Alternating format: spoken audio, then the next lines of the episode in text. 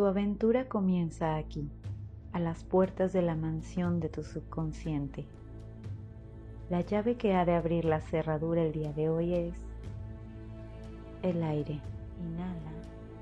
Con ciclos intensos de inhalaciones y exhalaciones conectadas hasta que las puertas se abran y tu sabiduría te guíe por los pasillos en espiral. En el gran salón, al centro de tu mansión, te encontrarás con aquello que en ese momento necesites trascender y muy probablemente no sea fácil, pero al final obtendrás parte del gran tesoro, el tesoro de experimentarte a ti mismo. Bienvenido nuevamente a tu experiencia infinita. Por más de 20 años, nuestra amiga Verónica Muñoz ha guiado a cientos de personas alrededor del mundo en esta fascinante experiencia que es la respiración holotrópica. Y hoy, desde el soleado San Diego, California, nos enseña todo acerca de este tipo de respiración. Todos los enlaces de contacto de Verónica y los de este podcast los encuentras en la descripción del episodio. Gracias. Hola Verónica, ¿cómo estás? Bien, gracias. ¿Y tú? Muy bien, aquí emocionado para aprender más de la respiración holotrópica. ¿Qué te parece si vamos a platicar un poco de cómo fue que llegaste a este camino de, la respiración? ¿Cómo es que lograste descubrir esta técnica y qué es lo que haces con ella? Bueno, te cuento, yo eh, soy chilena, y estando en Chile, eh, bueno, viviendo en Chile, en mis 20, pasando hacia los 30 más o menos, me embarqué en el, camino de, de la autoexploración. Bueno, así, fue casi toda mi vida, pero en realidad hice estudios de psicología allá en Chile y siempre tenía como esa, esa, esa sensación de que no llegaba.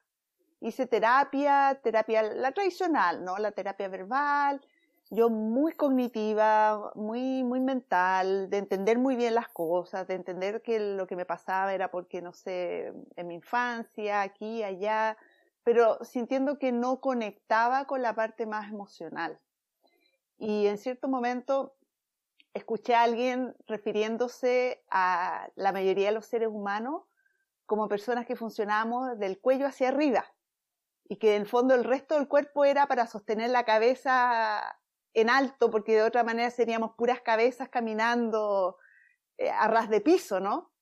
Y eso, eso a mí me describía perfectamente cómo yo me sentía, como, como un muro en mi cuello donde había toda la actividad sucedía arriba en lo mental y estaba desconectada, no tanto de lo emocional propiamente tal, pues yo siento que siempre he tenido un espacio emocional muy, eh, muy intenso, un tema emocional más como de conexión con el todo, con el todo que, que yo soy. Entonces empecé a buscar técnicas alternativas y encontré un programa eh, que se estaba dando ya bastante informal, no era ninguna universidad ni nada, que se llamaba eh, Psicoterapias de Desarrollo Personal. Y tenía módulos de regresión, eh, musicoterapia, técnicas reichianas, Hakomi, Gestalt, respiración holotrópica era uno de los módulos. Y en, en una de esas, de, de, de, los módulos, me di cuenta que cuando yo respiraba, la respiración la hacía abdominal, que es como lo contrario a la mayoría de la gente. La mayoría de la gente tiene respiración más del pecho, ¿no? Que respiran, levantan los, los hombros y en realidad el aire no llega hacia la parte baja de los pulmones. Yo lo tenía al revés. Yo hacía mucha respiración hacia abajo, abdominal, y arriba lo tenía bloqueado. Y eso fue, creo que en una de las técnicas reichianas que hicimos, como que se me hizo eso evidente. Y tuvimos la respiración holotrópica, fue un fin de semana. Hicimos cuatro sesiones de respiración holotrópica. La respiración holotrópica después vamos a entrar más en detalle, pero así como para entender el contexto general, el formato más tradicional es que se hacen dos sesiones en un día. Y en una sesión uno hace el rol que nosotros le decimos de respirador o respiradora, que es que tenemos la experiencia, ¿no? Y, la, y otra persona, pues se trabaja en dupla, la otra persona te cuida, es el sitter. En español igual usamos la palabra sitter, porque como cuidador, cuidadora no, suena como tan bien. Y después se intercambian los, los roles. Por lo tanto, quien tuvo la experiencia en la mañana hace de, de sitter o de cuidador o cuidadora en la tarde y, viceversa. Por lo tanto, nosotros hicimos cuatro sesiones. Dos el sábado y dos el domingo. Y la verdad es que a mí no me pasó mucho. El resto de mis compañeros del programa, uh, algunos se conectaron con experiencias de nacimiento y con cosas de la infancia y gente con unas experiencias místicas impresionantes y yo así como, ah, yo me quedé dormida. Tuve un par de cosas que me llamaron la atención. La principal fue que en algún minuto sentí como que así en, una respiración sentí humo de cigarrillo. Cosa que para mí fue como de esas pistas que quedan ahí que claramente no era externo. O sea, porque nadie que estuviera ahí, o sea, yo estaba segura de que me habían ido a fumar afuera y habían vuelto con olor a cigarro. O sea, algo, algo internamente mío salió con eso, pero fue eso. Así que en realidad en ese minuto para mí seguir haciendo respiración holotrópica no era opción. O sea, yo dije, esto no es para mí. Y al par de meses después de eso, éramos un grupo como de 12 personas, era un grupo chico. Alguien viene con la información que el creador de la respiración holotrópica, Stanislav Grof, estaba visitando Chile. Y ahí a mí me, me vino lo académico, ¿no? Pues yo dije, bueno, es como escuchar de psicoanálisis de Freud, ¿no? O sea, teniendo a Freud ahí mismo, por lo tanto no me voy a, no voy a desaprovechar la oportunidad de escuchar de la respiración holotrópica por el creador mismo y además que Stan Grof es uno de los fundadores de la psicología transpersonal. Y yo estaba ya a esa altura bastante familiarizada con la psicología transpersonal, por lo tanto también había ahí un tema importante de conocer a este personaje que trabajó con Abraham Maslow. Así que fui al fin de semana que se hizo en Santiago y bueno, fue súper interesante conocer a, este caballero checo, que a mí en ese tiempo el inglés tenía bastante buen inglés, pero no era así muy fluido. Y por supuesto había traducción, pero la presencia de él en, sí misma fue como, como impresionante para mí. Y cuando hice mi respiración, en realidad yo me, me, recosté en la colchoneta y dije, aquí me voy a quedar dormida de nuevo. Sí, en el fondo, mi tema no era la experiencia de respiración holotrópica, mi, mi tema era conocer a Stanislav Grof yo así lo, veo yo. Yo creo que justamente ese espacio de haber ido sin expectativa fue lo que abrió, le abrió la oportunidad de tener una experiencia que fue súper transformadora. Éramos, no sé, 100 personas en ese lugar, así que nos estábamos en grupos eh, más chicos con facilitadores en grupos de 20. Y la persona que estaba facilitando mi grupo llamó a Stan para que me, me ayudara a trabajar, porque yo, yo estaba como incómoda, había cosas que no, no, sabía, no sabía bien cómo manejarlas. Y Stan hizo trabajo, lo que le llamamos el trabajo corporal en respiración holotrópica conmigo, y en algún minuto yo sentí que se desbloqueó mi pecho. Y eso fue súper poderoso para mí, porque empezar a, a, a, sentir como mi pecho se movía cuando yo respiraba era una experiencia nueva. Y fue así como, oh, se pasó esto. Y pasaron cosas después de, ese fin de semana, cosas en mi vida, se resolvieron cosas. Yo estaba en una relación de pareja de varios años, que llevaba como dos años tratando de terminar la relación y terminaba y volvíamos y terminaba, una cosa como bien, bien tóxica. Y a las pocas semanas después de eso fue simplemente como que ya, se acabó, no más. Y no, no hice ningún esfuerzo, no fue que, ay, no lo voy a llamar, no, no, sino que simplemente fue como que se soltó y se fue. Entonces, esto me despertó la curiosidad. Y yo estaba en ese, en ese tiempo bastante curiosa con el tema del chamanismo. Había empezado a, a, conocer algunas cosas del chamanismo. Entonces, al año siguiente, te estoy hablando del año 99, ¿no? entonces el año 2000 eh, se estaba haciendo el programa de formación en respiración holotrópica en Argentina. Y el módulo que vino justo después que yo había tenido la experiencia en Chile era de chamanismo. Por lo tanto, a mí eso me interesó y crucé la cordillera de los Andes y llegué al módulo de chamanismo. Ahí sí que, claro, experimenté todo, todo el potencial que tiene la respiración holotrópica y empecé a darme como mi retiro personal una o dos veces al año, era irme a Argentina y hacer los módulos de formación, pero yo no tenía ninguna intención de formarme como facilitadora de respiración holotrópica, o sea, para mí era mi retiro personal. Pasaron 10 años. El 2009 fue que en algún minuto un facilitador al cual yo iba habitualmente a hacer respiración holotrópica en sus talleres, me, en algún minuto me dijo, Vero, ¿te interesaría mm, ayudarme? Y yo dije, uh, sí, podría ser. y, ahí como que decidí terminar la formación en respiración holotrópica. A esa altura ya había ido a cinco módulos. Los cinco módulos de formación son seis días seguidos donde tú te vas en un tema así eh, de retiro, no sales. Eh, y se hacen cuatro sesiones de respiración holotrópica. Por lo tanto, en términos como de intensidad de experiencia, eh, yo tuve experiencias súper intensas y súper transformadoras. Así que ahí aceleré el proceso, me faltaban dos módulos y esa fue la primera vez que vine a Estados Unidos a certificarme como facilitadora de respiración holotrópica que se hizo en Taos, New Mexico. Y ahí empezó como mi peregrinar para acá eh, para poder em, aprender lo más que pudiera de, de Stan Groff tuve la oportunidad de, poder eh, facilitar como parte de su staff en talleres que él solía hacer en San Francisco y también en Massachusetts eh, y en módulos de formación también. Así que desde ese minuto ya, como yo diría, la respiración holotrópica se transformó como en, como en el centro de, de mi vida. O sea, mis decisiones en relación a qué es lo que yo iba a hacer o no hacer, dependían de cuáles eran las posibilidades que tenía de participar en algún módulo, de hacer aprendiz en alguna actividad y, poder eh, aprender más. Y más que sentirme más era poder sostener el espacio para que otras personas pudieran tener la oportunidad que yo tuve, pero sí eh, eh, tiene que ver como con un espacio de servicio a otros y, de alguna manera servicio a mí misma también en la medida que lo, que, lo hago.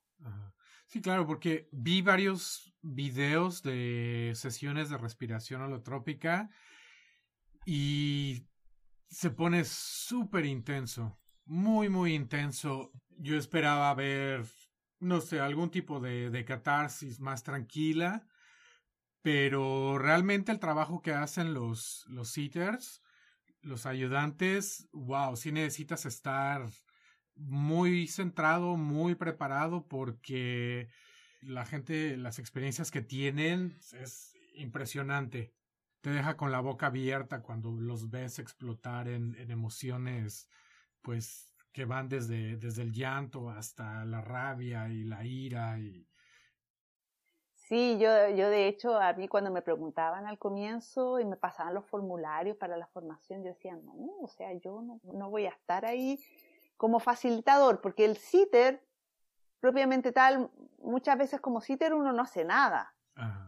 Y de hecho el rol del sitter es estar ahí, y de hecho lo que le pedimos siempre es que no intervengan a menos que la persona se lo solicite los facilitadores y las facilitadoras somos las que, las que de alguna manera entramos más en el, en el, en el trabajo más directo de, apoyo a la persona.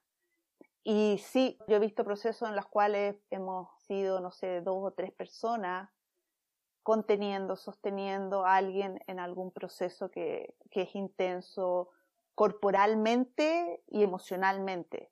Yo diría que de todo lo que yo he conocido la respiración holotrópica es el único espacio donde he experienciado eso de deja que salga lo que tenga que salir. No lo contenga, deja que salga, porque la medida que sale es la medida en que sana. Ahora, eso fue lo que Stan Groff de alguna manera vio en el trabajo que él hizo inicialmente con el SD, porque él empezó trabajando con el SD, que en la medida que las personas tenían la posibilidad de realmente expresarlo, sanaba. Tú te puedes encontrar con otras técnicas que te dicen lo contrario, que al final eh, hay que buscar formas en que la persona no se reconecte específicamente con la situación, el trauma, porque eso los puede retraumatizar. Desde la experiencia con la holotrópica, nosotros lo, que sí, y en eso tratamos de ser súper claros al comienzo cuando hacemos el screening, de el, como el filtro decir, de las personas que participan, es que en lo central está en realmente estar abierto y abierta a creer que internamente tenemos una fuerza que Stan Groff lo llamó el inner healer, la, la, la, energía sanadora interna. A mí en español prefiero poner la energía sanadora interna que sanador interno. Y que es esa energía, que es esa sabiduría la que va a guiar el proceso.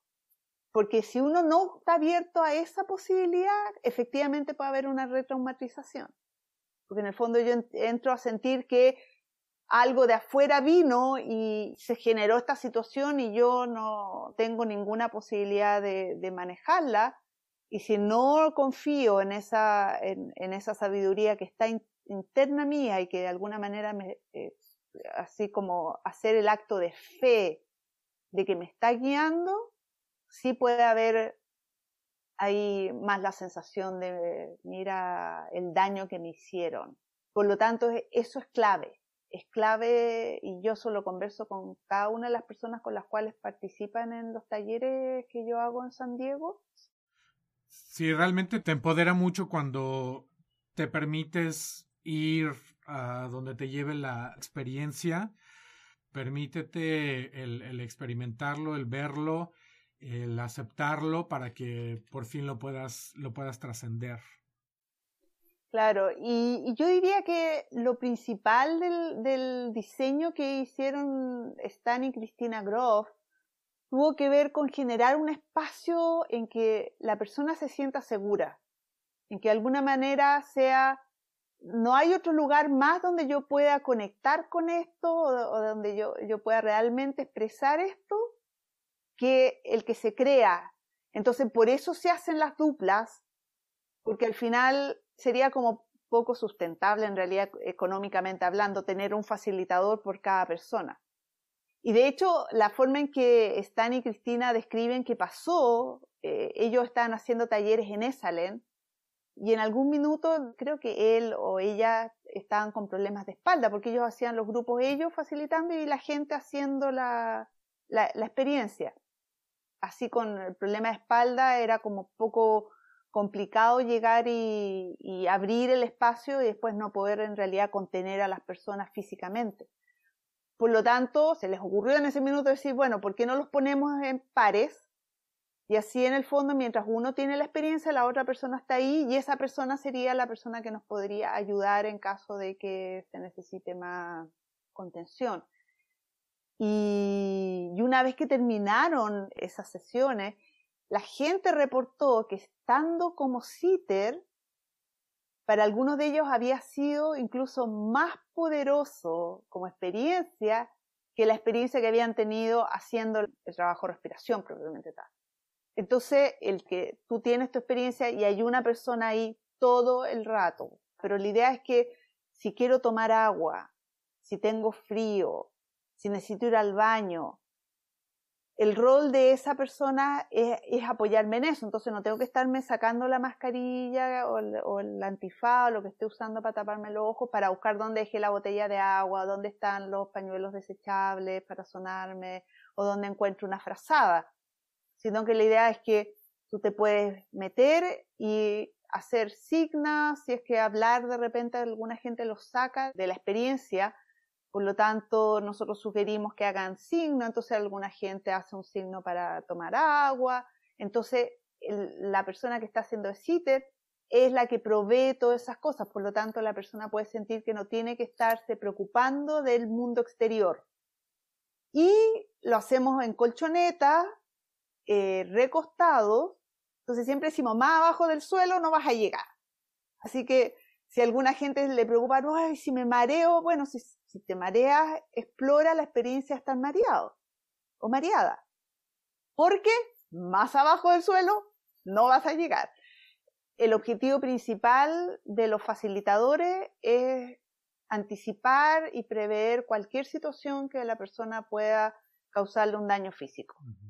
¿Cuál es el número de participantes más recomendable? Eso es bien relativo, bien relativo. Yo he estado en, haciendo grupos de cuatro personas en que hacen dos, dos personas eh, su, experiencia de respiración y, dos personas cuidando. Y está un grupo de 200. Cada grupo tiene sus maravillas y a lo mejor sus desventajas dependiendo de las personas. Los grupos más chicos son más íntimos. Entonces los grupos chicos, yo los que hago acá en San Diego normalmente tengo entre 6 y 12 personas. Es bien bonito, muy interesante cómo comienza el taller. Yo normalmente trato de hacer la parte introductoria el día antes porque la gente tiene la posibilidad de conocerse, como al otro día ya saben con quién lo van a hacer y de alguna manera ya han intercambiado un poco ideas y además quién lo va a hacer en la mañana, porque la recomendación es que no comer muy pesado antes. Por lo tanto, tiene un tema de que si yo voy a hacer la respiración en la mañana, entonces no hago un desayuno potente. Y si voy a respirar en la tarde, mejor me como un buen desayuno y después me hago un almuerzo más livianito y así voy en la tarde. Entonces, ese tipo de cosas prácticas. En grupos más grandes, donde yo he estado ayudando en Los Ángeles y en Seattle, se hace la, la parte introductoria en el día.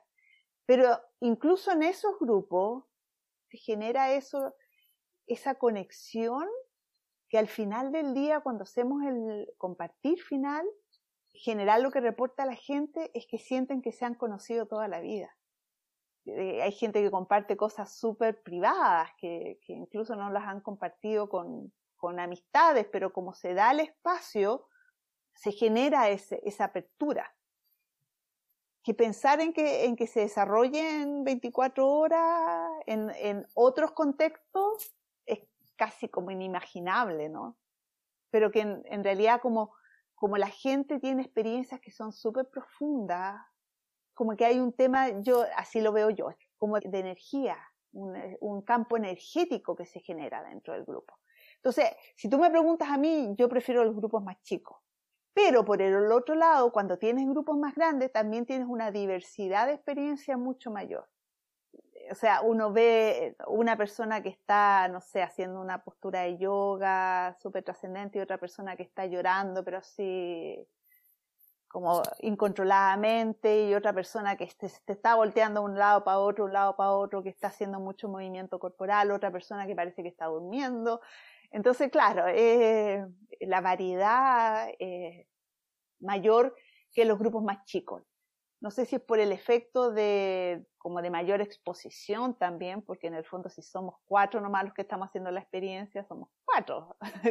si son doce es, diferente, me siento más como, como más protegida en términos de ser el foco de atención, ¿no? Entonces las experiencias más intensas yo las, las he visto más en los grupos grandes que en los grupos chicos. Aunque no hubo mucha parafernalia afuera, internamente son tremendamente potentes y transformadores igual. O sea, la intensidad no tiene que ver necesariamente con el, lo externo, ¿no? El movimiento, el grito, el, llanto, sino que tiene que ver con cómo mueve cosas internamente. Con lo que es, por ejemplo, ayahuasca, el tipo de ceremonia es más o menos parecida y se llega a esa sensación de estar conectado con todos los participantes de la ceremonia y eso me lleva a la pregunta de si la experiencia que está teniendo otro participante puede afectar la experiencia que tengo yo. Depende de, qué niveles lo quieres ver como afectar la palabra como más técnica es la proyección, pero a mí me gusta el que fue director del Growth Transpersonal Training, la única organización que forma facilitadores en respiración holotrópica, Tab Spark. Él generó eh, la analogía de, de, la cruz, le llamó la yoga de la cruz. Entonces, que él dice, tenemos dos planos, ¿no? El plano horizontal y el plano vertical. El horizontal es todo lo que sucede afuera nuestro, ¿cierto? Que nos impacta, que nos afecta. Y el plano vertical es todo lo que pasa internamente y qué es lo que se remueve internamente con lo que sucede afuera. Por lo tanto, cuando entramos en un espacio de trabajo en respiración holotrópica, nuestra invitación es a tomarlo todo en lo vertical, que pase lo que pase afuera, poner la vista en cómo eso me está moviendo cosas internamente, más que dejarlo como afuera. Entonces, no sé, si de repente la música cambió y eso arruinó mi experiencia, yo siento que me arruinó mi experiencia, la invitación en vez de decir, oye, cambian la música o, ponerse a reclamar, ¿no? Y poner todo el tema, oh, pero ¿a quién se le ocurrió poner esta música? Es como, a ver, anda internamente y ver qué te remueve esa situación. ¿Te resulta familiar? ¿Lo has experienciado antes? ¿Lo conectas con algo? Y explorar desde ese, desde ese espacio. De hecho, uno de los compromisos que nosotros le pedimos a la gente es que no dejen el taller durante el día y que si sucede una emergencia, por supuesto, se conecten con nosotros. Pero suele pasar que de repente llega y la persona dice, no, ah, no, ¿qué estoy haciendo acá? Me tengo que ir. Esto no es para mí y se quieren ir. Entonces, la invitación es a revisar qué es lo que está gatillado internamente de esa sensación de irse. Entonces, el caso clásico que, cuenta Stan Groff era una señora que estaba en un taller y en algún minuto en la mitad de la sesión se sentó y dijo, no, yo no puedo seguir porque hay un, hay una persona ahí metiendo, emitiendo unos sonidos que me son muy desagradables y yo ya no tolero esto más y yo me quiero ir. Las personas que estaban facilitando la invitaron a, a conectar con, como con el, eje más vertical, ¿no? Y a revisar qué es lo que, lo que hay y que, y que se mantuviera ahí todo. Y claro, y al final de la experiencia, cuando hizo el compartir, compartió que los sonidos que estaba emitiendo esa persona, que era un, hombre, eran los mismos que emitía su hermano que tenía síndrome de Down. Y que de alguna manera había todo un tema de ella sentir que había sacrificado su infancia por cuidar a su hermano y que había todo un tema que sanar relacionado con eso. Por lo tanto, desde ese espacio nosotros siempre decimos que lo que sea que venga desde, desde la sala, ¿no? Que esté pasando, tomarlo como un regalo de nuestra, de nuestra energía sanadora interna para revisar algo, porque si nos está moviendo cosas es por algo, es porque hay algo ahí que está, que está tratando de llamar nuestra atención internamente y que si nos quedamos pegados en la situación externa, vamos a desaprovechar esa posibilidad de realmente sumergirnos y revisar qué es lo que hay ahí. Entonces, ese es un nivel. Entonces, mucha gente, yo diría especialmente en, culturas como esta, en que hay mucho de, de, no hacer ruido, que hay mucho de no molestar a, los otros, mucha gente como que se cohíbe en, en, los espacios de efectivamente, porque si grito voy a molestar a lo mejor a las otras gente. Entonces, una de las razones por las cuales la música en una sesión de holotrópica de alto volumen es justamente porque ayuda como un poco a enmascarar, ¿no? Otros sonidos. De hecho, hay, hay momentos en que yo he emitido sonidos y nadie se ha dado cuenta. Porque claro, como la música, sobre todo la primera parte de la música, que es de mucho, mucha percusión, muy intensa, eh, eso ayuda a que, a que, en el fondo, como a darse permiso, ¿no? De, sacar eso. Ahora, en otro nivel, y ahí entra un tema más que tiene que ver con, con creencias, ¿no? Eh, que sería el nivel más energético. Que yo, por lo menos, de, de lo poco que sé en, relación a ceremonias eh, de medicina ayahuasca, de otro, hay, hay mucho con el tema de de proteger el lugar de energías externas, de, eh, de ser cuidadoso en términos como de, de, no tocarse unos con otros porque se pueden mezclar las energías. Desde la perspectiva del trabajo que hacemos nosotros, eso tiene que ver con creencias personales. Por lo tanto, hay gente que ha tenido experiencias de posesión, por ejemplo, eh, que uno los ve y estaban hablando en lenguas y, se les distorsiona la voz. eh, y que gente afuera dice, wow, a lo mejor aquí entró un demonio o algo y se, se posesionó de la persona. Por lo menos en mi experiencia y de, y de, lo que yo he escuchado en cientos, cientos y miles de experiencias, no he escuchado nunca de una experiencia de posesión propiamente tal, que uno podría decir posesión desde, desde el paradigma de las posesiones, que también en el fondo tiene que ver con cómo cómo uno se relaciona con el mundo espiritual y cómo uno, siente, cómo uno cree que el mundo espiritual interfiere en el mundo eh, humano en el, en mundo, en, este, en este plano, ¿no? En el que estamos. Por lo tanto, yo lo, que he visto de, las personas que tienen más como esa, ese, ese sistema de creencias es que muchas veces llegan con cristales, con cosas que de alguna manera les ayudan a sentirse más protegidas pero como te decía, desde la experiencia mía, nunca vi situación en la cual eh, alguien realmente sienta que otro espíritu o que alguien, la energía de alguien más del grupo, como que entró o le influyó algo. Lo que sí he visto es personas que sienten la energía. Entonces eh, entran como, como en el espacio de sentir el dolor de la otra persona, pero desde un espacio mucho más no solamente como de la empatía, ¿no? sino que de alguna manera el, sincronizarse en el, en el, mismo espacio. Y ahí la invitación es a la persona que lo está sintiendo explorar qué es lo que puede estar moviéndose en, en ella para a raíz de la energía que, eh, que, que está sintiendo o viendo de, de parte de, de, la otra persona. Y de las personas que yo he visto que han estado como en estados como de posesión, en general, o en todos los casos, la descripción tiene que ver más con soltar cosas, con conectar con experiencias. Muchos ni siquiera la, pueden en realidad verbalizar.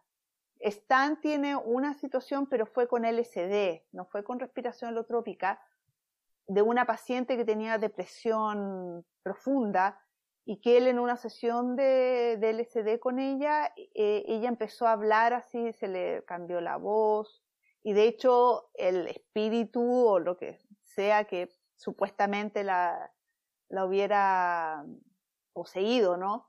Él empezó a decir cosas a Stan que eran cosas que ella no tenía ni una posibilidad de saber.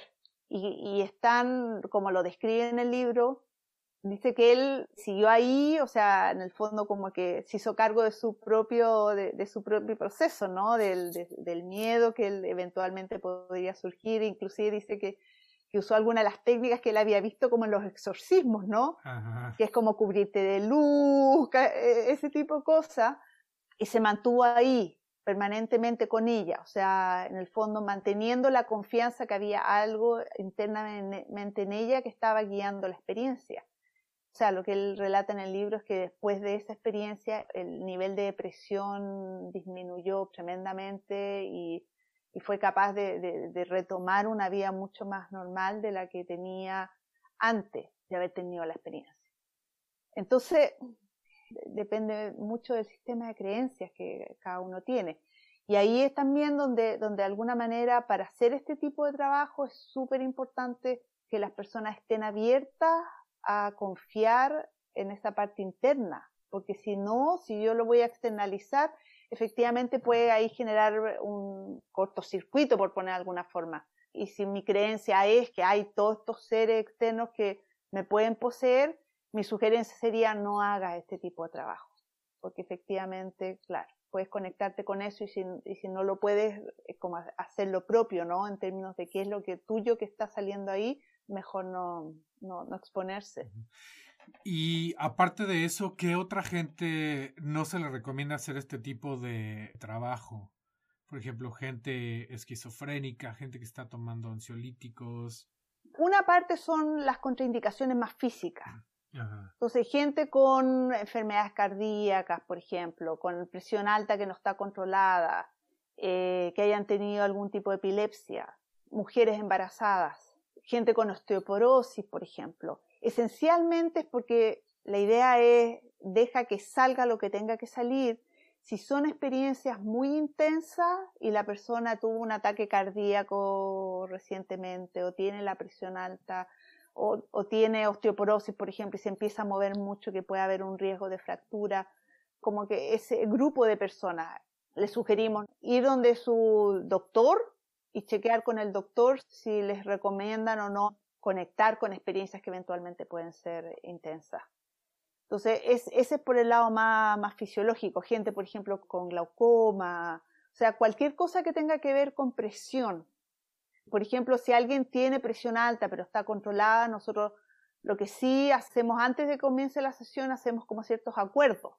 Entonces, un principio básico en este trabajo es que los facilitadores y los sitters no interferimos en, en, el proceso a menos que nos lo pidan o a menos que nosotros veamos una situación de riesgo y nos acerquemos y eventualmente podamos eh, decirle a la persona o tocarle el hombro pero eventualmente eh, yo diría el 70% de las personas hacen el proceso completo y no, y no requieren ninguna intervención.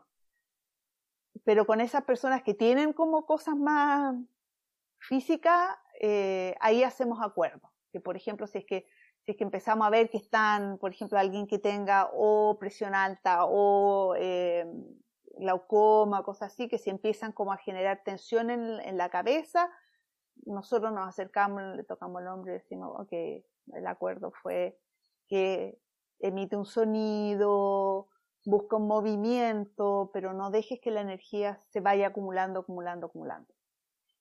Con gente que tiene situaciones como esquizofrenia o que tiene eh, bipolaridad, por ejemplo, estrés postraumático, que, que esté todavía como muy a flor de piel, ahí eh, en general nosotros preferimos que no se incorporen a un taller a menos que con quien esté haciendo terapias con ellos sugiera y de alguna manera esté informado o informada de cuál es el tipo de experiencias que se pueden tener y pueda contener a la persona una vez que termine la, la sesión. Hay todo un campo en el tema de la de lo que tradicionalmente se conoce como los desórdenes mentales o desórdenes emocionales, que no sé si, si tú estás familiarizado con el término emergencia espiritual. Bueno, Stanislav Grof es psiquiatra, o sea, su formación, él estudió en, la, Praga, sacó su título de psiquiatra, por lo tanto, él es médico, tiene esa, esa perspectiva.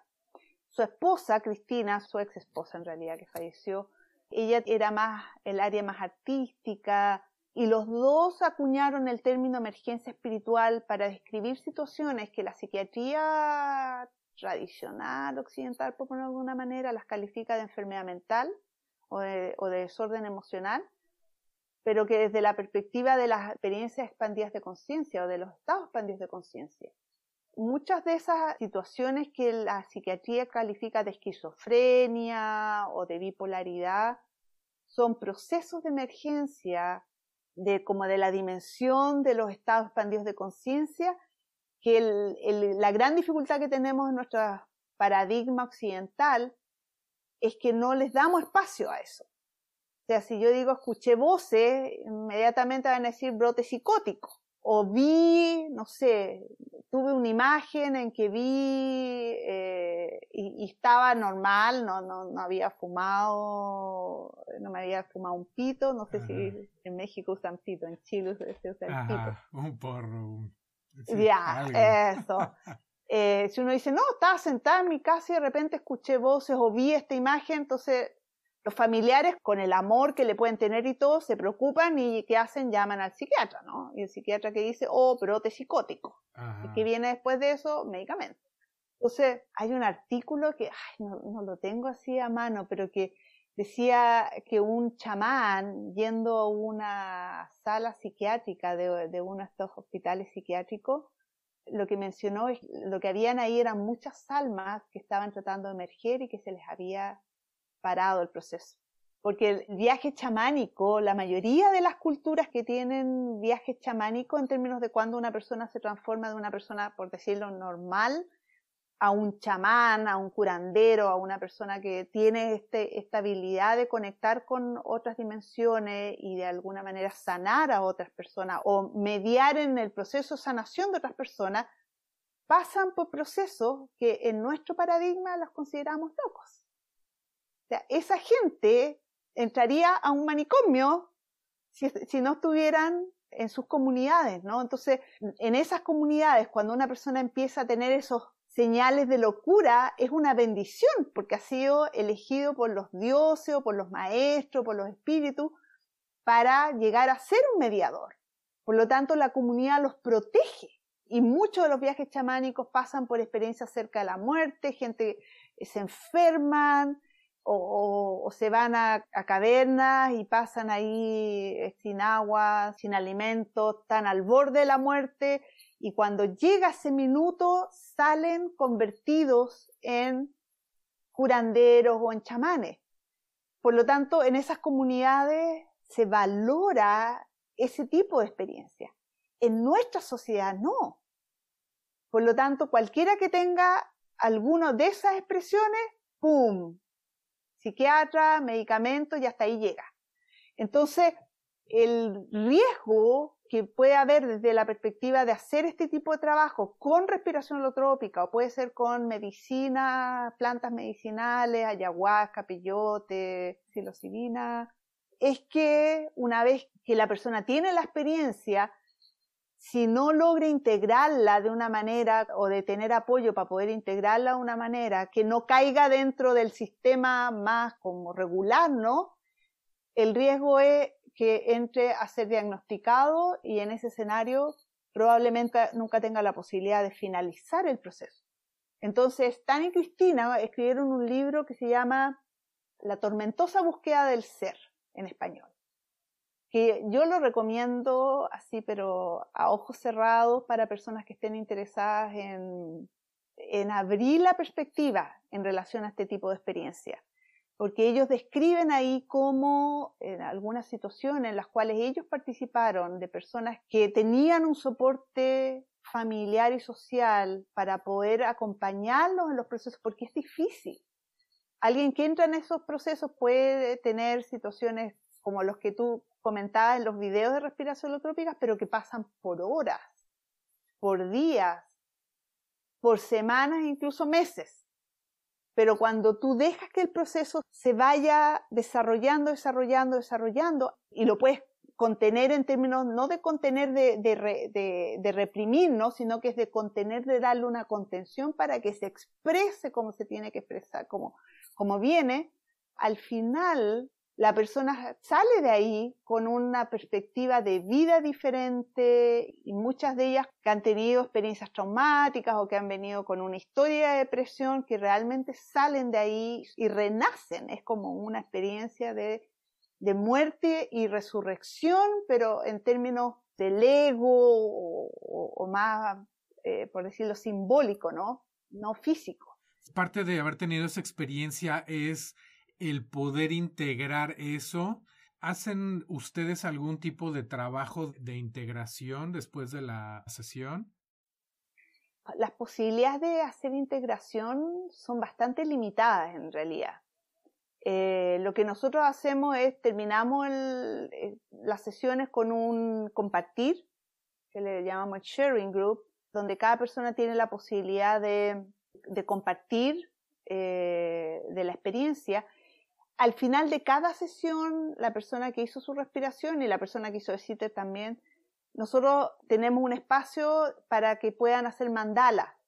Stan y Cristina encontraron que ese era, eh, ayudaba mucho a las personas como para poder salir de un espacio que normalmente es no verbal, normalmente no, no tiene que ver con, con cosas que tú puedes poner en palabras, entonces, darle una, hoja de papel con un círculo y ponerle lápices de colores, pintura, eh, crayones y abrir en fondo la posibilidad de, de repente eh, tenemos también eh, mucha gente tiene como el trauma de la clase de arte, ¿no? Que yo me cuesta, entonces tenemos revistas donde pueden buscar imágenes, por ejemplo, y hacer un collage pero es, un tiempo que algunos se toman cinco minutos, otros se toman una hora, de realmente estar ahí volviendo del proceso y trabajando en ponerlo eh, de una manera que es externa, que es concreta y que en la mayoría de los casos no verbal. Y eso ayuda mucho. O sea, yo, yo diría que si hay algo que nosotros usamos la holotrópica para ayudar a hacer ese puente, son los mandalas. Y después compartir al final es súper potente, porque el, encontrarnos desde el, espacio de, de, las diferentes experiencias, ¿no? Que yo diría al 98, 99% de las personas les ayuda a cerrar. Entonces, por lo menos desde mi experiencia, todas las personas que salen del taller salen como grounded, salen como que en el cable a tierra, ¿no? Eh, y nosotros tenemos el, compromiso ético de que si hay alguien que necesita seguir trabajando, nos quedamos hasta hasta que la persona esté en condiciones de poder salir de ahí o en algunos casos no me ha tocado a mí personalmente, pero yo he sabido de casos de personas que han acompañado incluso como en la noche, si es que hay una persona que se le abrió un proceso que se demora más en cerrar. Esa es la, esa es la parte compleja de este tipo de trabajo, porque no tienen un, un tiempo establecido. Uno dice, oye, se abre un proceso y, no y a las dos horas está listo. O sea, podemos decir al 99% de las personas sí, en dos horas y media, tres horas están listos, pero siempre existe un porcentaje que puede ser muy mínimo, pero que eventualmente le va a tomar más tiempo. Eh, entonces ahí cuando nosotros diseñamos un taller de holotrópica, lo diseñamos pensando en que si eventualmente tenemos un caso de alguien que requiera continuar, poder disponer de un lugar o poder hacer las coordinaciones necesarias. Por eso, en términos como de formato, eh, nos piden que eh, al menos hayan, ojalá en lo ideal, dos facilitadores certificados de respiración holotrópica en cada taller, o al menos, por supuesto, uno certificado y un acompañante que ojalá sea aprendido, o sea, que esté en el, en el proceso de formación, o sea, que esté más familiarizado, familiarizada con, con este tipo de proceso justamente para poder eh, coordinar en caso de que haya algún, alguna persona que requiera más tiempo. Una vez que la gente sale del taller, nosotros siempre damos nuestros datos de contacto para que nos contacten. Yo siempre mando, y, yo sé que la mayoría de los colegas lo hacen, un email al día siguiente o a los dos días, haciendo como un check-in, un seguimiento, en general, yo diría que el trabajo con, respiración holotrópica todavía se mantiene en, un contexto en el cual tú puedes abrir el proceso y lo puedes cerrar. Creo, sin ser muy experta, pero, pero por, lo que he, por lo que he escuchado y he, compartido otro, otro tipo de trabajo en estados expandidos de conciencia, los que usan sustancias, puede generarse mucho más ese, ese tema de que el proceso no cierra y, no cierra. Claro. Sí, sí es importante mantener como hacen ustedes el círculo de apoyo para, para integrarlo todo. Y el hacer mandalas es interesante porque cuando tienes una experiencia así y al siguiente día o cuando termina te preguntan o te piden que describas la experiencia, no hay, realmente no hay palabras, ¿no? Si ves la, el arte que se hace después de tomar peyote, ayahuasca, es una infinidad de, de figuras, de combinación de, de aspectos que sería muy difícil externarlos. Sí, y hay muchos casos de gente que trabaja en el mandala, por ejemplo, y que en realidad no sé qué hice.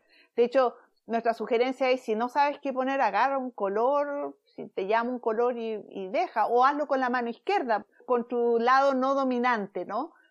Y deja que venga y así no está tu mente juzgando si es que estás realmente reproduciendo la imagen que tuviste o, o si lo que estás haciendo es bonito o no. Y los mandalas te pueden hablar después, en meses. Tú puedes mirar el mandala y de repente decir, ah, cáspita, sí, había algo que tenía que ver con la pena, con la tristeza o con la rabia, que en realidad mm, en ese minuto no lo, no, no lo conceptualicé de esa manera, pero ahora que lo estoy viendo, claro, y si lo doy vuelta, ah, y hay un caso también clásico, él está formado como facilitador de respiración holotrópica de la, eh, los primeros grupos. Y, lo que él relata es que él hizo un mandala y eh, le diagnosticaron cáncer. Y no le podían encontrar el tumor, donde estaba en el área de la garganta. Y en el mandala, él encontró la posición exacta del tumor y se la llevó al doctor y el doctor revisó en esa, en esa zona y ahí estaba alojado el tumor. Entonces, hay cosas que tú dices como que van más allá de la lógica racional, ¿no? Que uno podría decir, ¿de dónde va a ser que...? Bueno, sí, pasa, pasa. Por lo tanto, es como abrirse al mundo de, del maravillarse, ¿no? De eh, las sincronías de que hablaba Carl Jung, pasan en este, cuando uno está en, abierta a ese tipo de, experiencia en estados expandidos de conciencia. Y lo otro que cuando estábamos hablando del tema de las energías, que por eso digo, depende mucho de tu sistema de creencia, porque por ejemplo a mí me hace mucho sentido el inconsciente colectivo del cual Carl Jung hablaba. Entonces, por ejemplo, gente que tiene experiencias de vías pasadas en una respiración holotrópica. Uno puede decir, bueno, la persona puede creer en vías pasadas, pero puede no creer en vías pasadas. Y si no cree en vías pasadas, uno podría decir, bueno, a lo mejor es el consciente colectivo, ¿no? Porque, o sea, si existe un reservorio ahí de, de, experiencia y de información que es como patrimonio de toda la humanidad, a lo mejor en estos estados expandidos podemos acceder a ese patrimonio y en el fondo, claro, conectamos con, con esas vías de otras personas que no se sienten como propias, pero que no necesariamente significa que yo viví esa vida pasada, sino que puede ser que simplemente me conecté con el inconsciente colectivo. Entonces, a mí por lo menos lo que más me, me llamó de la forma en que Stan Groff ha puesto ahí la cartografía de la psiquis, como él le llama, o, o cómo él ha, ha, desarrollado su trabajo, su esfuerzo ha sido ampliar lo más posible de manera tal de hacer como una sistematización de las experiencias que, tienen la gente más que decir esto es, estas son vías pasadas, esta es una posesión. Es más decir, tienes la posibilidad de tener una experiencia de posesión. Ahora, ¿cómo eso lo vas a, integrar tú? Va a depender de tu experiencia. Recuerdo una vez en un módulo de formación que alguien le preguntó a él acerca de la vida y la muerte y él dijo, yo no soy un gurú, yo no te voy a decir qué es lo que es verdad o no, lo que yo te puedo decir es lo que la gente me ha reportado. Y algunas personas me han reportado que sí, que hay vías después de la muerte y hay otras personas que no. Y eso para mí ha sido como lo más valioso del trabajo de Stan Groff, en términos de, mantener abierta la posibilidad de integrar visiones que en la, en la psicología tradicional por lo menos son irreconciliables. O sea, el psicoanálisis, Freud con Jung se pelearon y, no se hablaron más, y después Eric Fromm, y, al final tú tienes una cantidad de gente que al final tratando de decir esta es la verdad y el otro está equivocado y esta es la verdad, te encuentras con un mosaico de cosas que al final uno dice cuál es la verdad. Y desde, desde mi experiencia personal, ¿no? y cómo se ha integrado con la holotrópica, en el fondo lo que es verdad para ti va a ser verdad para ti y, tu verdad no necesariamente va a ser mi verdad. Lo estábamos platicando en el episodio que tuve acerca de regresiones y vidas pasadas. Hay muchos estudios, por ejemplo, Ian Stevenson, que tiene casos documentados donde está la información y no hay espacio para negar de que sí es verdad. Pero también una de las cosas que estamos viendo es que pudiera ser una situación tan traumática que el cerebro, la mente, el espíritu lo crea como un psicodrama para que ella misma pueda trabajar esa situación y pues bueno, la pueda liberar. Bueno, háblame un poco de qué es el trabajo corporal y cómo es que lo dirigen, cómo es que saben qué es lo que tienen que hacer. En términos de la formación, en lo que nos formamos es en diferentes formas de aproximar diferentes situaciones de una manera que sea segura, como lo, principal. Y ahí entramos de nuevo como desde donde uno lo aproxima, porque por decirlo, el principio básico es que nosotros como facilitadores no intervenimos a menos que nos pida. Entonces, si alguien me dice, oh, esto siento como, no sé, tengo como una, una apretón en la espalda y no sé qué hacer, ahí nosotros sugerimos, ¿qué te parece si a lo mejor te recuestas en, boca abajo? Yo voy a poner mi mano en tu espalda y tú presiona en, contra, de, como yo te voy a hacer la resistencia, porque de nuevo, aquí el principio es que tu organismo sabe. Lo que nosotros estamos haciendo es colaborando con el organismo. Y la manera de colaborar, y ahí sí que entra el principio, la, la manera de colaborar es intensificar. Lo contrario de lo que normalmente nos pasa. Tenemos un síntoma y qué es lo que hace la medicina tradicional occidental, minimizarlo, pues te duele la cabeza, una pastillita para que se te acabe el dolor de cabeza. Estás con diarrea, una pastillita para que se te acabe la diarrea. Aquí al contrario, tienes dolor de cabeza, intensifiquemos el dolor de cabeza. Entonces, en el ejercicio de resistencia es la manera en que se ha mostrado que en este trabajo ayuda más a la gente realmente como a sacar lo que tiene que salir. Entonces nosotros hacemos el, trabajo de resistencia y sugerimos a ver si viene un sonido o hay un movimiento. Hay como tres puertas principales para entrar en estados expandidos de conciencia y para poder trabajar cosas. Uno es el movimiento. Entonces, mucha gente cuando empieza a hacer el trabajo de respiración propiamente tal, puede empezar a sacudir las manos, puede sentir que en el fondo del cuerpo se eh, vienen como ondas de energía en el cuerpo, entonces la sugerencia es sigue ese movimiento porque de ahí puede abrirse, ¿no? El espacio. Los segundos son los sonidos. O sea, y de repente sale algo. O a, veces pueden ser ta ta ta ta ta ta ta ta ta ta ta ta diferentes cosas, pero el sonido, sigue el sonido. Si viene algo, si te dan como algo viene de hacer sonido, síguelo. Y lo tercero son las emociones. O sea, si empieza a venir así como, como algo relacionado con una emoción, síguela, porque de ahí es donde, donde va a venir el, probablemente la apertura al espacio expandido de conciencia. Por lo tanto, el trabajo corporal nuestro, o sea, el trabajo corporal que nosotros ofrecemos, tiene que ver con intensificar y con contener. Porque también uno podría decir, el trabajo es cuando eh, alguien pide un abrazo y nosotros vamos y, y, de repente a veces nos podemos pasar dos horas de la sesión abrazando a alguien. Y también hay otro nivel que es bien sutil, porque de repente, por ejemplo, pasa que hay una persona y yo me pongo al lado, porque dije, me va a poner al lado aquí un rato. Y la persona pasa y me ha pasado varias veces como que pasa a rozar mi mano y me agarra la mano. Me dice, ¿cómo sabías que yo necesitaba esa mano? No tenía idea. Yo no sabía.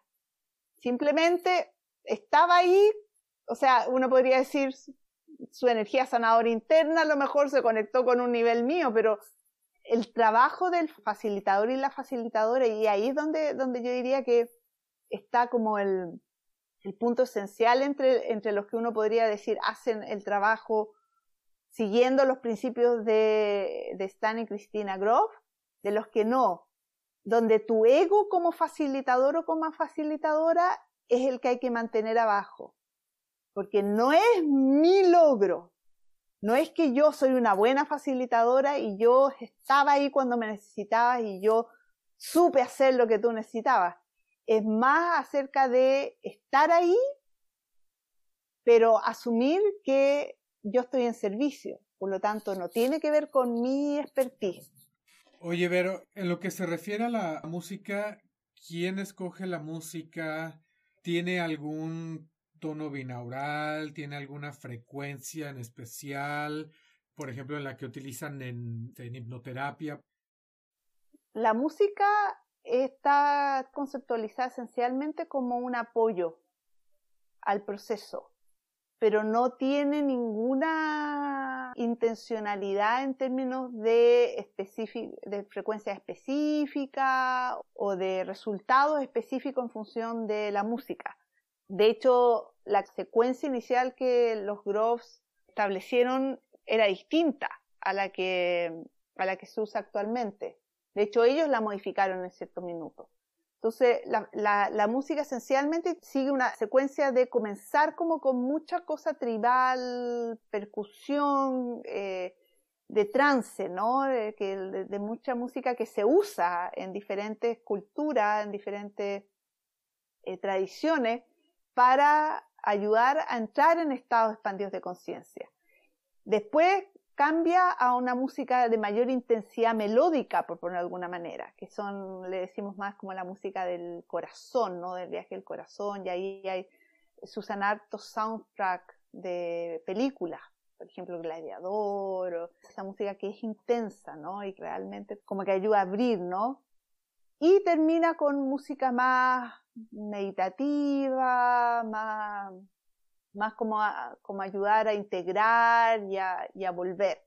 La secuencia de música en una sesión de respiración holotrópica dura entre 2 horas 40, 3 horas.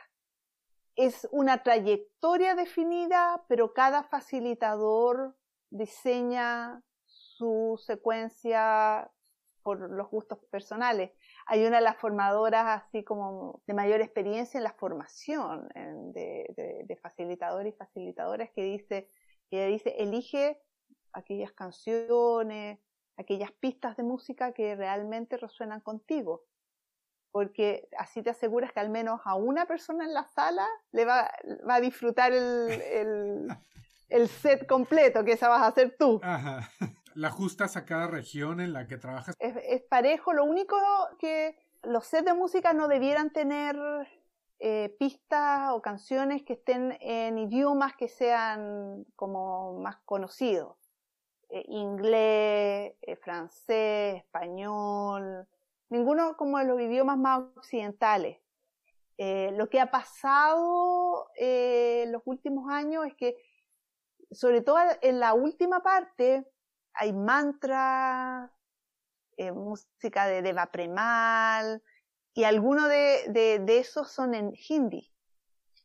Y claro, uno dice, India está por allá. O sea, pero claro, con como está lo transcultural en este minuto, de repente uno se encuentra con, con gente de India que asiste a un taller acá en San Diego.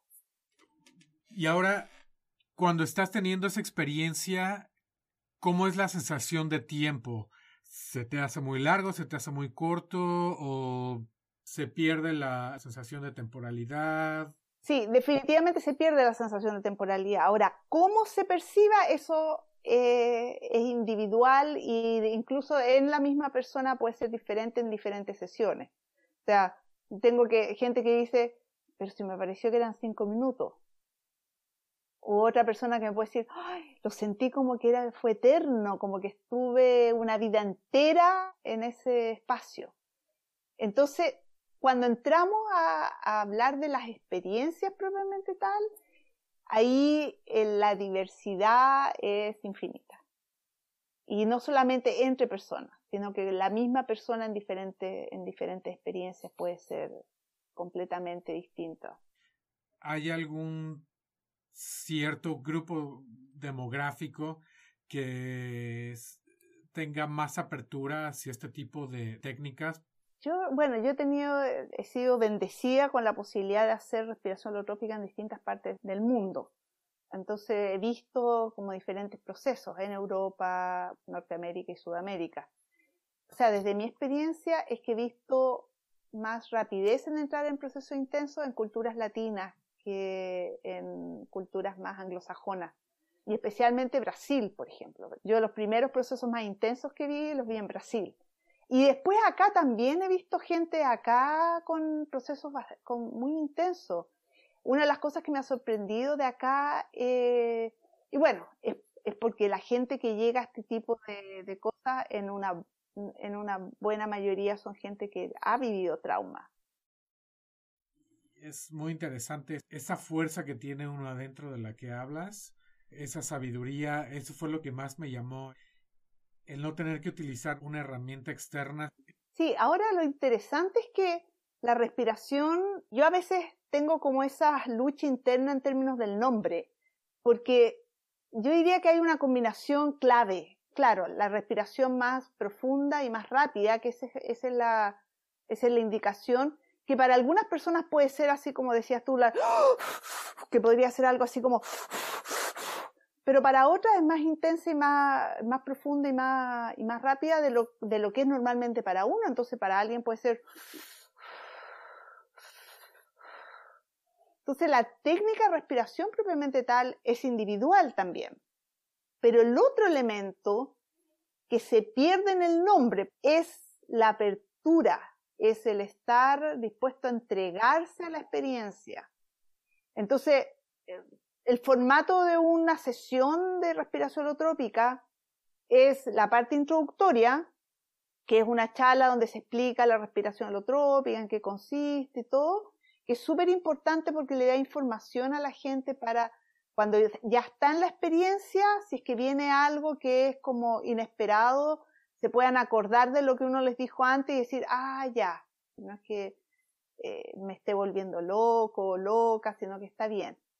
La experiencia que es más típica del, que, asusta mucho a la gente es la tetania, que es cuando las manos o, los pies se ponen muy tensos, que está descrito en los libros de medicina como uno de los efectos de la hiperventilación, ¿no? la describen como peligrosa. Y que es que se te ponen los dedos normalmente muy tiesos y se, se genera como una sensación como casi de parálisis. Y que mucha gente, pero no todos, la experimentan sobre todo las primeras veces. Por lo tanto, le ponemos mucho énfasis a eso porque cuando la persona ya está haciendo su experiencia y llega, yo, he tenido gente que me ha dicho que haciendo otro tipo de trabajo la han tenido y me dicen que, que hubiera sido útil que me hubieran dicho eso antes de la experiencia porque me asusté tanto que al final me paralicé y no, y no seguía haciendo nada y entonces eh, esa parte introductoria tiene esencialmente ese, ese objetivo. Después ya cuando comenzamos con la sesión misma, hacemos una como relajación, meditación, en que invitamos a las personas y las vamos guiando en términos de, por ejemplo, como las más tradicionales y por distintas partes del cuerpo, si hay alguna tensión, a ver si se ve soltarla, relajarla y hasta, hasta que en el fondo llegamos como al concentrarse en la respiración y empezar a hacerla más rápida y más profunda y circular, sin que haya una brecha entre la inhalación y la exhalación. Y de ahí comienza la música. Y la música ahí va por dos horas cuarenta, dos horas, hasta tres horas. Y después la música empieza a bajar, a bajar como la intensidad de la música hasta que en algún minuto la música se acaba. La indicación que le decimos a la gente es que la música no determina la duración de la experiencia. Alguien puede sentir, todavía está la música sonando y sentir que está listo o lista, nos llaman y, ahí chequeamos para estar en el fondo hacer un par de preguntas, chequear que la persona está 100% de vuelta, que no hay nada pendiente y puede partir a hacer los mandalas. Y hay otra gente que termina la música y están todavía en proceso y nosotros estamos ahí hasta el final. Nosotros no cortamos el proceso. O sea, no hay indicación al final. Se espera hasta que eh, la persona sienta que está listo el proceso. Entonces, ¿qué pasa? Que yo personalmente, yo he visto mucha gente que nos recostamos en la colchoneta, empieza la relajación y la, y la meditación y estamos en proceso a mí me ha pasado muchas veces. Yo empiezo, empiezo con cosas como movimiento, sentir energía, sacudir las manos. He visto gente que empieza con haciendo sonido cuando no ha habido ninguna indicación de hacer nada con la respiración. Entonces, ese es el segundo elemento que yo digo que tengo la lucha en términos del nombre, que es el estar abierto o abierta a dejar que la experiencia venga. Y eso no requiere nada. Eso, eso te puede pasar si estás sentado en un sillón y de repente te abre a esa experiencia, puedes tener una experiencia en estados expandidos de conciencia. Lo que pasa es que, claro, si lo tienes en la casa y en algún minuto viene con movimiento, con otras cosas y, no, estás preparado, puede efectivamente provocar como la sensación de, wow, de parar esto porque no estoy preparado para hacerlo. Lo que hacemos en una sesión de respiración holotrópica es que generamos el espacio para que en el fondo la persona sienta que sea lo que sea que venga, está en, una situación en que es es seguro. Por lo tanto, claro, un aspecto, uno podría decir la fisiología de lo que provoca, el que hace una respiración más acelerada, que yo esa parte científica nunca me ha llamado la atención a mí en lo personal, pero por lo que entiendo se provoca un cambio en, la, en el pH de la sangre al haber, no es más oxigenación, no es que haya más oxígeno, sino que hay más o menos anhídrido carbónico. Esa es la parte que genera el cambio del pH de la sangre.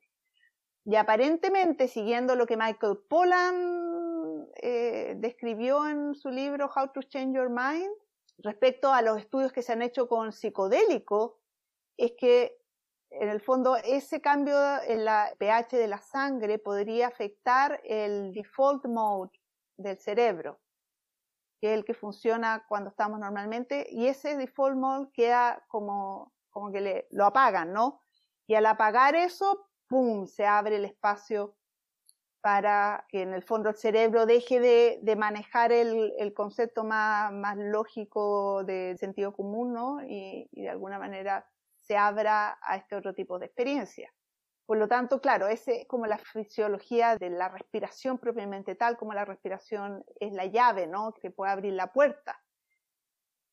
Pero en mi experiencia, a veces esa llave ni siquiera se utiliza y la persona entra en el proceso y puede tener un proceso tremendamente intenso, tremendamente profundo y nunca hizo ninguna respiración más, más, más rápida, más profunda, nada parece ser que una vez que abres esa puerta, ya queda esa brecha más fácil de transitar, ¿no?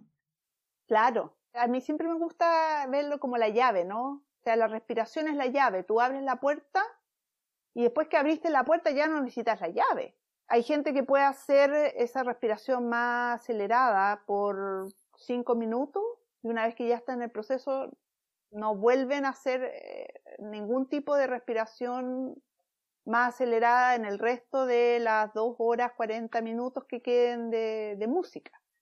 Como hay gente que yo he visto que se pasa las dos horas y media, tres horas haciendo la respiración, porque es parte de sus procesos.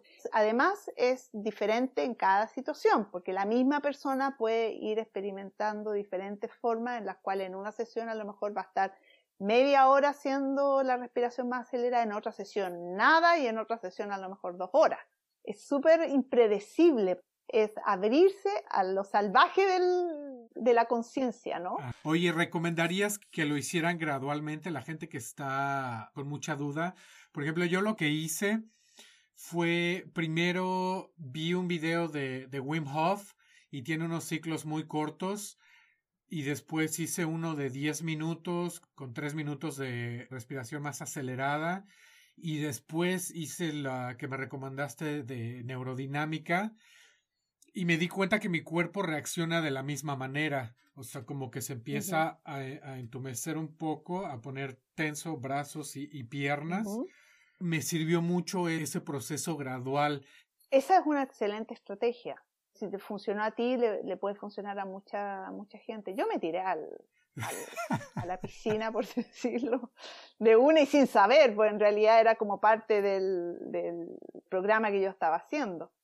Eh, pero yo diría que la mayoría de la gente que llega a, a, los talleres que yo hago y a los talleres en los que estoy, vienen en, lo mismo, así como que, o lo escucharon, especialmente después del libro de Michael Pollan, mucha gente empezó a buscar la respiración holotrópica como justamente hacerlo antes de tener una experiencia con psicodélico. Fue como leí Michael Pollan, me pareció súper interesante su aproximación en el fondo al, potencial transformador de los psicodélicos, pero no me atrevo a tomar psicodélico o sustancias todavía y quiero hacer la holotrópica como una manera de, de ver cómo es. Entonces, claro, la gradualidad depende de, cuál es tu, tu foco final, ¿no? Ajá.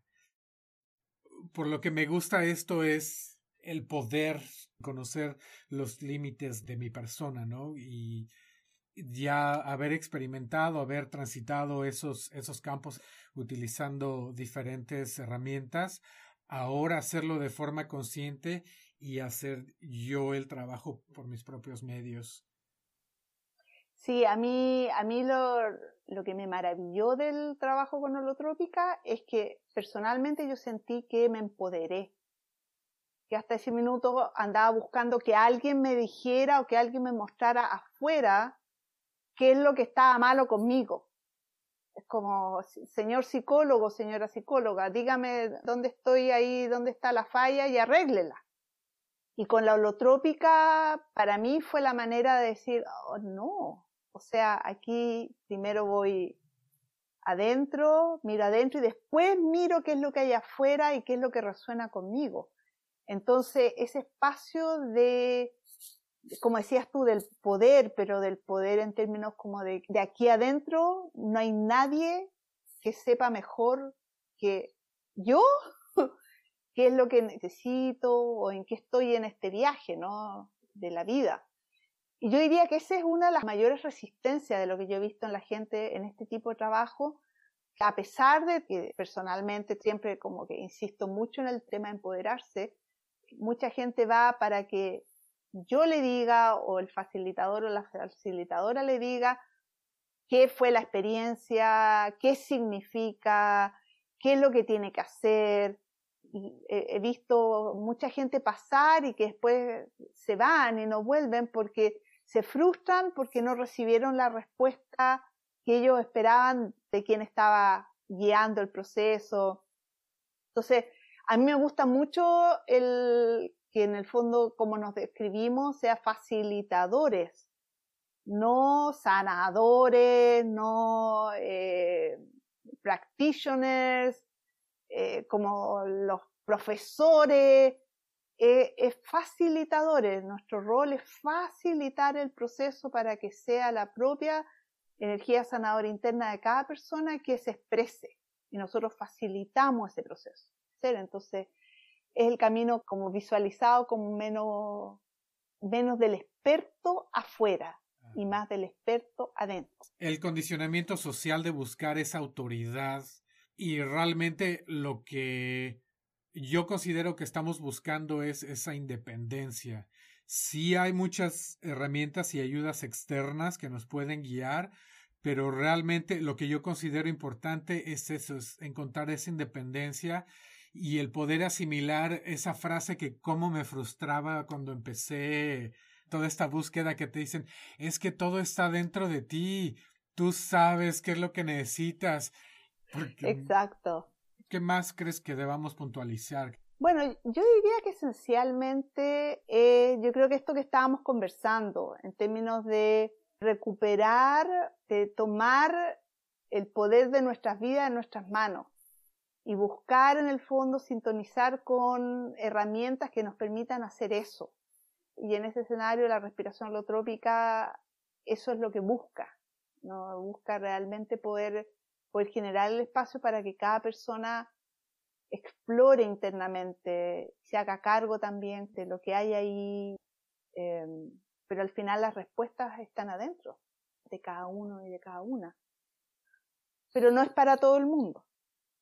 Hay otras técnicas, hay otros caminos que son súper potentes para otras personas. Eh, recién ahora yo, después de veinte y tantos años, estoy como conectando con la meditación, por ejemplo cada etapa del camino van apareciendo diferentes herramientas, diferentes maestras, maestros. Entonces es como fluir con, lo que viene y confiar en que lo que está viniendo es, lo que necesito. Eso es lo que nosotros decimos en la holotrópica, o sea, lo que viene mm, a lo mejor no es lo que quiero, pero de seguro lo que necesito. Entonces, mucho tiene que ver con esa confianza. Porque si es por fuegos artificiales y eh, visuales y auditivas, que uno puede escuchar a otras personas, ah, yo no he tenido experiencia, he tenido algunas yo no tengo ese tipo de experiencia, pero eso no las hace menos poderosas para mí. Y ese fue el trabajo que yo tuve que hacer conmigo, porque yo en el fondo escuchaba a esta otra gente que tenía esas experiencias increíbles y claro, yo decía, pucha, no me llegan a mí, entonces esto no sirve. Y el proceso para mí fue decir, no, porque lo que me llega es lo que necesito. Entonces tomar eso y valorarlo por lo que es y confiar que eso es. Y ese es un proceso que yo he visto que a mucha gente no le hace sentido. Y está bien. Ahí, por ejemplo, trabajos con medicinas más, por decirlo, más potentes, como podría ser la medicina ayahuasca, peyote, LSD, probablemente esa, porque yo incluso he escuchado gente que ha tenido experiencias con la medicina ayahuasca por lo menos y que han tenido dos o tres experiencias y no les ha pasado nada. Entonces, y uno dice, pero ¿y cómo? Si en el fondo es como casi seguro, ¿no? O sea, y Stan Grove eh, menciona que cuando él estaba haciendo investigación en Maryland, creo que era, o en Hopkins, tuvieron una persona a la cual le dieron la dosis estándar que le daban a todos eh, los que estaban en, los estudios que ellos hacían, y no le pasó nada, y le agregaron más dosis y más dosis, y después y llegaron a una dosis que era así como inimaginable, de cantidad de LSD, y la persona andaba caminando por los pasillos del hospital y todos así mirando y dicen, pero ¿cómo? O sea, porque con esa dosis, no sé, hubiera matado un, un buey. Entonces, es tan individual, es tan personal, que yo creo que tiene que ver con la confianza que la vida te trae lo que tú necesitas. Claro. Sí, la disposición es muy importante porque con respecto a ayahuasca, una de las cosas que tiene que bloquear a la gente es la gente que es muy mental, le cuesta mucho trabajo entrar y sí de, de varias experiencias ha sido lo mismo cuando quieres recordar y analizar cada aspecto de lo que te está sucediendo, ese proceso bloquea mucho la, la experiencia. Verónica, muchísimas gracias otra vez. Un gustazo, gustazo haber platicado contigo. Gracias a ti en realidad por hacer el contacto y por además como compartir esto que, que yo creo que es súper valioso y en este minuto necesitamos tanto que cada uno y una de nosotros nos, nos centremos en trabajar internamente para sostener el proceso de la humanidad completa, ¿no? Sí. Bueno, muchísimas gracias. Un abrazo muy grande. Bye.